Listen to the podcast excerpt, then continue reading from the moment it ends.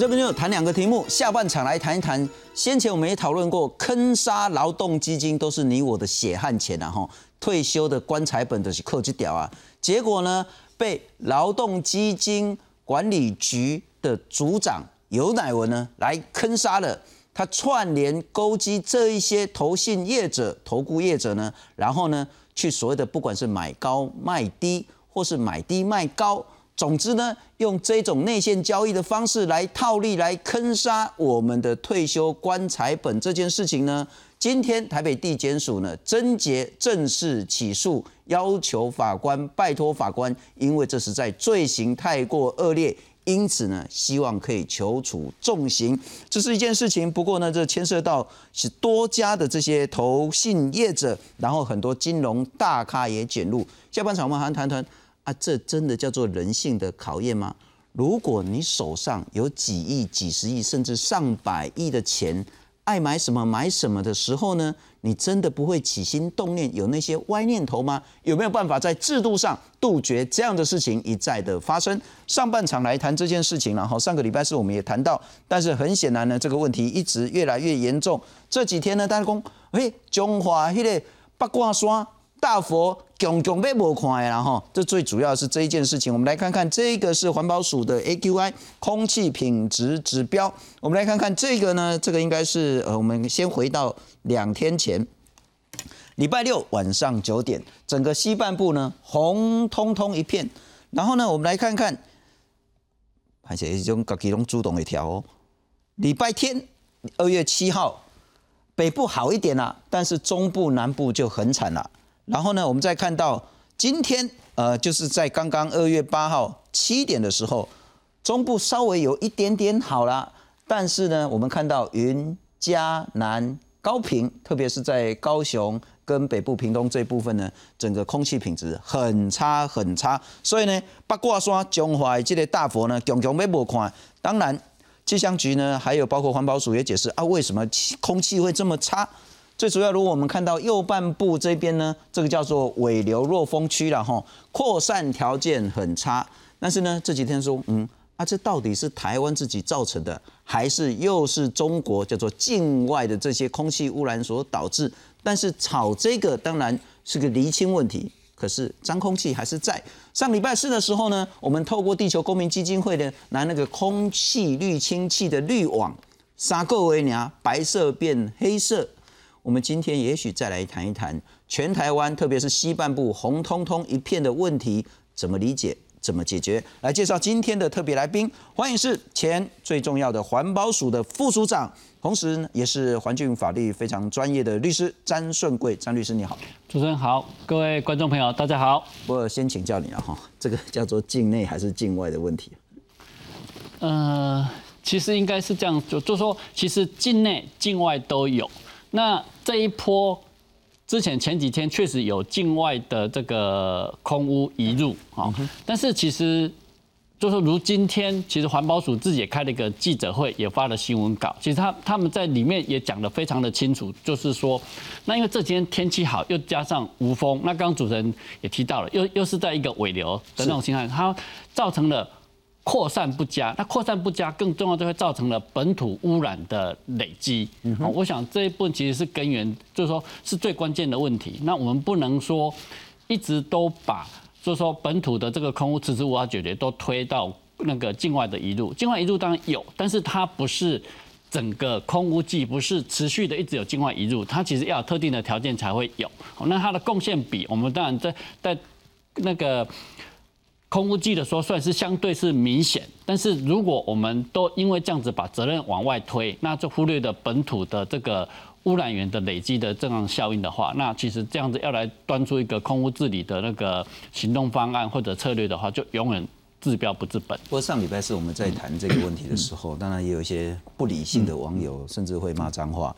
我说啊你们都不讲中国，你们都不讲台中。那高雄换市长了，你们才来骂啊？台中换市长，你们怎么不骂这样子？我觉得扯政治呢，会被料了哈。空气大家还是要继续去吸，不管你是在北部、中部、南部，总之呢，那个脏空气呢，让我们每一个人的肺呢，就跟空气滤清机一样，大家来帮忙解决这个空污的问题，有没有办法解决？那才是最最最根本的关键。我们来看看这几天呢，整个西半部红彤彤。刚刚我们谈到彰化中部地区，可是呢，特别是南部地区，所有的空污的问题到底是如何？最近西南部空气品质差，民众一大早起床，看到窗外又是灰蒙蒙一片。走上嘉义市街头，远方的房屋若隐若现，能见度极低。是小孩子，他们眼睛都会很不舒服。像我有过敏啊，就会过就会开始过敏的严重这样。眼睛会不舒服？哎，会眼睛会不舒服。对。不止嘉义，打开空品监测网。早上十点左右达到红色警戒值，中南部占了大部分，包含彰化、云林、嘉义、台南、高雄都入榜，而最严重的台南 AQI 指数达到一百六十三，除了上化之外，其他五个测站都是红色，污染主因就是扩散不佳。那东风长日的时候，对嘉南的平原，尤其是台南市的。扩散条件是更为不利，它容易让污染物累积，造成一些污染的一些浓度偏高的一些情形。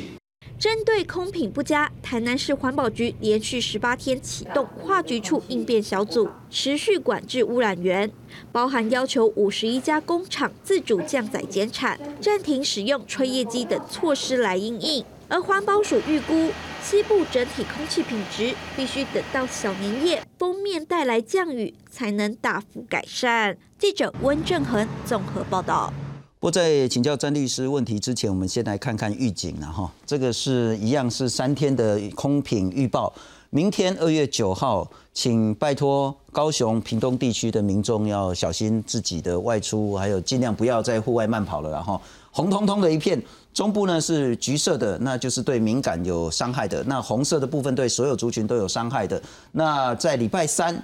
空污最严重的呢，从南部呢再往北移一点点，就是在云林、嘉义、台南这些地区了。那请这些地方呢要小心一点。到礼拜四呢，全台湾大概就会变比较好，就是整个空气就会流动很多。那我再请教一下那个张律师了哈。呃，我们还是很想理解。我们其实这几年谈了很多很多，你也上了好几次我们这节目。环保署做了一些事情，那民间有很多的不满。我我想问的是说，不是我们也可以紧急的降载，包括中火，包括其他比较大型的污染源，我们也可以紧急的停机，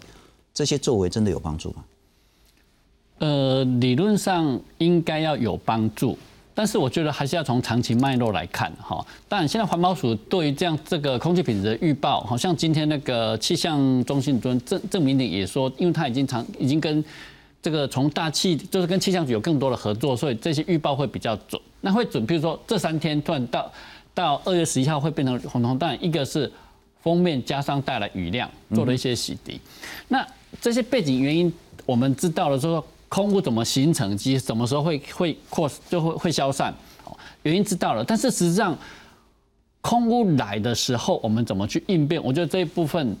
就说目前的环保署的做法其实太被动了哈。但之前我们在环保署的时候，也已经一直考虑，一直要在修。简单的讲，就是说，那个你你要去做，就说知道。什么时候有空来的时候啊？你的那个预警，你的那个启动那个阴影策略是要事先，嗯哼，而不是当下。比如说，我已经知道说，像这两天已经空空污已经很严重了，好，从上礼拜到现在，那今天环保署的新闻稿还讲说，它从二月六号、七号、八号，它降载了多少的那个大型的燃那个燃煤的机组啊，减少发电多少度？是这个空污当已经在当下已经累积形成的时候呢，你在做降载。已经形成了，你要消散会很慢。但是我们应该要做的是说，你的预警跟它的应策略是说，当我知道，比如说好，二月九号会有空污行动的时候，我可能是在二月六号、二月七号、二月八号就要启事先启动这些应应策略，好，要事先启动这些降载。但是光大型的这个固定污染源的降载其实是完全不够的，因为。我在环保待过，那在不管之前或者现在，我还是长期追踪这些空污的这些成因，大家都心知肚明。境外一入我们先不讲，因为呢我们无法去控制它。控制它。那本土污染源里面最严重的，当然固定污染源，再来是移动污染源。那其他还有什么易散源、什么露天燃烧等等这一些。那其实这里面最能够控制的，当然大家最目标最明显都是聚焦在固定污染，说这些大型电厂、大根烟囱上面。那移动污染源，尤其在这些我们之前提到的那个大型的老旧柴油车，它其实占整个空污的贡献比其实非常非常的高。但是这一部分呢，政府一直不敢对它有有一些这个比较积极的管制作为。嗯哼，那这样子你就会让空污的那个改善的就会大幅的那个大打折扣。第二个固定污染源，刚讲，因为它烟囱很大根，大家长期都看得到，所以其实不只是过去。民进党蔡政府上台这过去的四年的努力，其实甚至在马政府执政的末的那个的我们说第二任的时候，其实对于这个固定污染源的管制已经快马加鞭在管制。也就是说，固定污染源的那个污染的那个排放的减排，其实在过去八年之之间呢，其实已经有比较明显的逐步往下改善。但是当它到达了一个瓶颈的时候，我们说那个曲线会走平，也就是说你花了很多的成本，但是你接下来能够产出的边际效应会慢慢的变低。嗯所以，我们如果还一直的，不管是民间的诉求，或者政或者环保署在告诉我们的，还是一直在加强固定污染源的这个，把它作为空污防治策略里面的那个改善的抑制的话，我相信接下来这几年空污的减排的效果就会很有限。那遇到这个空污计，这个境外空污加上本土的这个累积效应产生的时候，你还是着着重在固定污染源的管控，那样的效果就会变得非常非常的不明显。OK，那张律师我就直接请教，所以你认为，如果政府要让民众觉得空污有改善、有感的政策的话，就是现在要大规模强制去降低移动污染源，特别是柴油车的部分。嗯，应该是这样子哈，但。不管如何，这个空屋的改善，它绝对不可能是说现在那个特效要加进去，明年或者下个月就快速改善，它还是需要一些时间的那个地。那当然还要兼顾不同的利益。但是没错，就说我们固定污染源的改善，其实它已经快要到那个瓶颈，也就是说再怎么它效益会走平。所以接下来其实应该要强调的是，应该加强是两个部分。第一个就是移动污染源，好，其实应该要有一个比较具体的。管制措施改善方案一定要出来。那这出来也不是说所有的什么那个，但过去有一个误解，就空污法修法之后，以上一次一百零七年的六月二十五号立法院三读通过了空污法修法通过的，有人认为说哦，十年以上的老老旧的那个汽车就全部通通要禁止上上，其实不是。哦，这是一个法院依据之后呢，你要当然要盘点说我在什么时间点要去淘汰。多久，比如说二十年以上的，十十八年以上，十十十六年以上，十五年以上，慢慢的这样子淘汰，要有一个目标起程要出来，要把移动污染源要做一些改善，尤其是大型柴油车，因为它几乎都是货柜车，尤其是柴油车，那那些其实因为它跑的时间多，然后又又常常都在都在那个工业区跑，这是第一个应要改的。第二个就是说，我们现在都太聚焦于已经形成的这个 P，就是说原生性的 PM 二点五。但是呢，其实就说很多的那个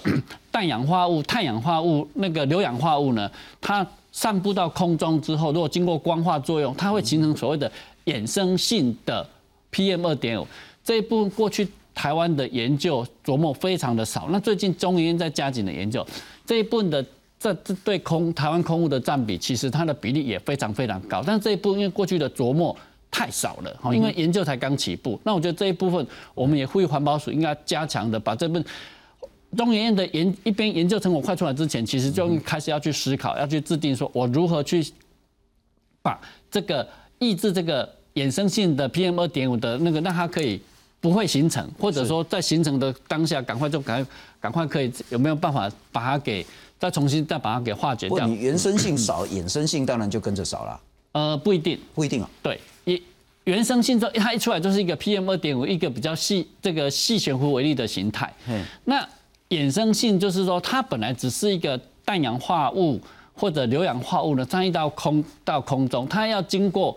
光化作用或者跟其他的物质结合之后，它才会重才会形成 PM 二点五。所以它是一个所谓衍生性，就是不是一开始就是一个 PM 二点五。我知啊，所以讲你本来迄个氮氧化物、硫氧化物，你都甲减少就这啊，伊都就就给你个提定，它就比较少衍生。不过这个可能还要在学术研究。但我请教，呃，如果我印象中没错的话，就是您在担任环保署副署长的任内的时候，那时候有一个很大的争议政策，就是民众讲，嗯，啊，你进户是在冲啥？你要淘汰十年以上的老车。啊，老车就要整个要把它杀死，所以那时候民间有很多的疑虑跟抗议。啊，后来那个包括您在内啊，包括李应元署长也出来说，没有，我不是要淘汰老车，我是要淘汰脏车，我是要加严标准。啊，事实上这两个字有一点是一样的啦哈，因为老就比较容易脏。那你如果老，你觉得自己不脏，你就是通过标准就 OK。但我想问的是说，很显然在您任内这一个加严标准。让那种十年以上的柴油车，甚至说不管是其他的汽油的汽车或是机车，移动污染源为什么没有办法有效的透过政策去遏制？呃，当然后来二零应该是二零一一九年还是二零一八年民嗯二零一八年民进党那个县市首长七合一选举民党大败的时候，在就者的三大原因之一，一个是。同婚，一个是那个，嗯，那个二次的那个那个劳劳基法的修法，好啊，第三个被归咎原因就是这个修法，好啊，但后来就胎死腹中没有做。但是我们回头看，就说刚刚提到的那一次的修法是空屋法第三十六条第二项是赋予说，政府机关在必要的时候可以说针对十年以上的。那个汽机那个汽机车做一个加严标准，但是那只是一个法律授权。那我们其实有开过很多次的记者会，都是讲说，我们不会一次呢就把十年以上全部打打翻船，因为那只是比较新加坡有一个那个法授法院的授权。但是我们第一阶段要去处理的是，都是那个比如第一起跟第二起的老旧的柴油车，这个呢在以当时来，而且还有宽还有缓冲的四年，如果以以那时候的估算的话，大概。但我们真正要去管制，让它不可以上路的时候，大概都是要超过二十二年左右以上的那个柴油车。好，但是当然了，就说被被解读成说啊，在开这样子的，就是你们要消灭老车这样子。对，他可能是，而且说他们可能是弱势啊，可能是他的生财工具都不可以都不能管。但有这样的声音，好，那后来那时候隔天的新闻也说灌爆了那个蔡蔡总统啊、赖院长，好，还有那时候的那个嗯哼那个立法院院长。等等的人的那个脸书都把它灌爆了，所以这件事情当然就胎死腹中。但是我觉得胎死腹中，记起教训之后，不是说那大型柴油车都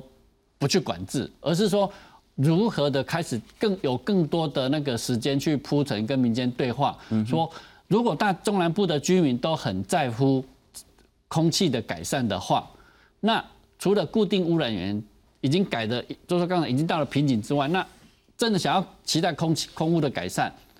就是一定要有不同的策对象跟策略要去处理。您现在已经回到民间，所以比较没有那种政党或是政治上或是选举上，因为虽然你不选，但是别人要选的这种压力了哈。我想问的是，您在环保署任内，您是否已经得到非常完整的证据，证实说十年以上的柴油车，特别是大型的那种车辆？确实是导致台湾空污极为严重的问题，因此必须立即甚至非常快的解决掉这个问题。呃，我我刚刚提到过，如果以当时来看，大概是十六年以上的柴油车，好，啊，我刚还有缓冲期，所以差不多将近二十年。那这一部分呢，其实台湾自己有很多的本土的研究。那我们从那个加州空污改善，他们也有就说整个改善的历程有很多的 paper，以及他们怎么呢，营运的那些那个方案。其实都可以证实说，大型柴油车，我尤其特别强调是大型的柴油车啊，他们对于空污的贡献比其实是非常的高。好，那它排放出来的主要就是那个，嗯，氮氧化物。好，那它有会排放自己原生性的二点五，然后它的氮氧化物累积多之后，到光化中又可以产生衍生性的 PM 二点五。那刚刚提到的，它又都基 于。这些大型的这个柴油货车，它会主要出没的场所都是在港区或者工业区。是。那高雄呢，有一个重要的吞吐量很高的高雄港，它有很多我们重工业所在，所以它的大型柴油车也特别多。那这也是为什么我们讲说，高雄地区的空污为什么特别重？除了它的环境条件，就是说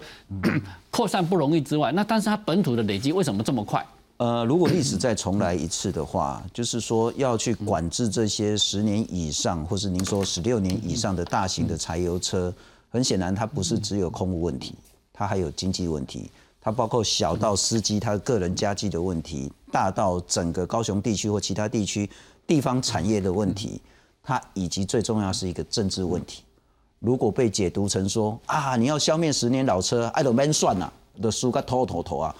历史如果重来。这个争议，这个政策可以怎么推呢？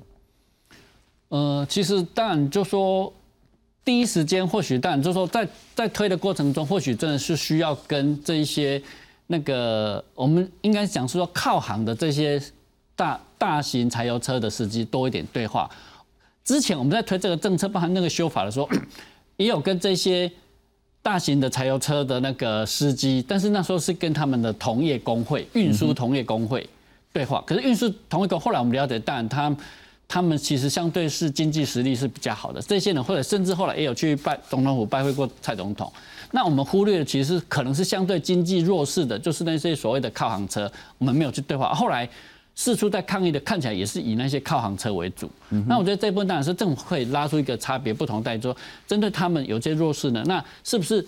给他们更多的补助优惠，是好，去让他们就说还是可以有有那个机会可以去做一些汰换。是，这是移动污染源的部分，也希望政府不要一朝被蛇咬，就一直不敢碰这个问题。然后，不过我们再来看看这个所谓的，其实大家还是眼睁睁看着讲，哇，你中国沿挡遐大机，啊，六轻沿挡遐侪机，然后台湾那个到处这些工业区都有那么多的所谓的大型固定污染源。我们来看看这一波的空气污染的部分呢，环保署做做了什么事情？在一月十四号到二月七号的时候，通报云嘉南高频呢要启动空品的管制，达到十六次。二月六号、二月七号空品最差的时候呢，要求附近的电厂要降载七十帕，减发电超过两亿度。那以后呢，当然会再做其他的管制。我想问，刚您谈到两点了哈，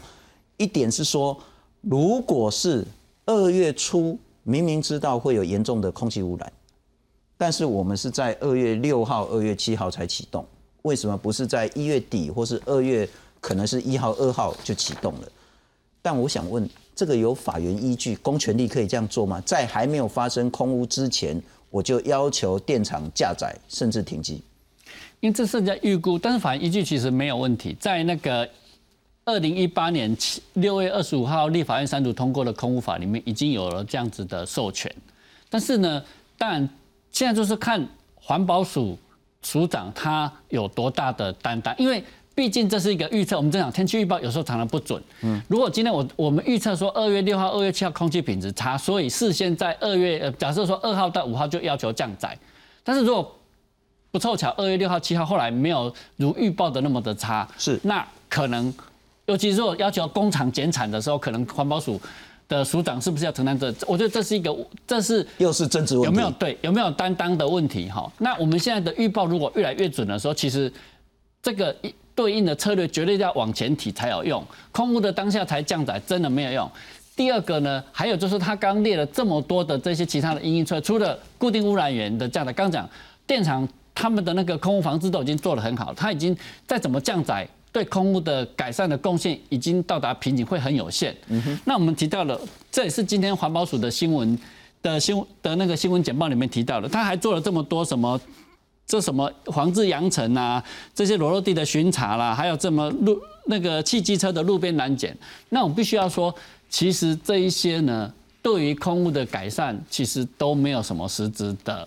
帮助，嗯哼，哦，你汽机汽机车的拦检，你用什么标准去拦检它？还是用？因为空法就刚才我们上次修法之后没有去实施嘛，那你还是用，比如说一期的车子，你用一期的标准去把它拦检下来，那它还是永远可能都是符合标准啊。是，那符合标准，你把它拦下来，它本来三十分钟可以到达目的，被你拦下来多了三分钟，耽搁这三分钟还不是要多排的废气？是，所以我们认为说说，第一个呢，刚讲的预警。跟启动这个应变的作为必须要提前。第二个呢，应变的措施也要大幅的重新检讨。嗯哼，那我请教一下了哈。所以那个张律师，您认为说，如果我们这次预测嘛哈，二月九号明天高频会很差，二月十号礼拜三云嘉南会很差，那也许高频呃不管是五清啊或者新达电厂啊这些呢，就我们就在上个礼拜就应该要求它降载。然后呢，在三呃二月十号的时候，云嘉南很严重，也许就是中部或者是高雄地区的这些大型污染源，在上礼拜先降载，那么这个事情可能会不发生。但我想问的是说呢，那如果说现在我们才降载，对问题有帮助吗？因为我们看到礼拜四那个整个空气流通之后，不管你有没有降载，礼拜四就会变好了。是，就是说。当然，在空屋的已经空屋形成，就说已经到了红色警戒或橘色橘色提醒的情况之下，再去降载，会不会有帮助？有一点点，就是说它避，就是说只是避免继续的增量。嗯哼。但是已经形成的，它已经形成本土累积，已经产生的这些空屋，它还是要靠天气的条件去把它给解消。比如说封面带来雨，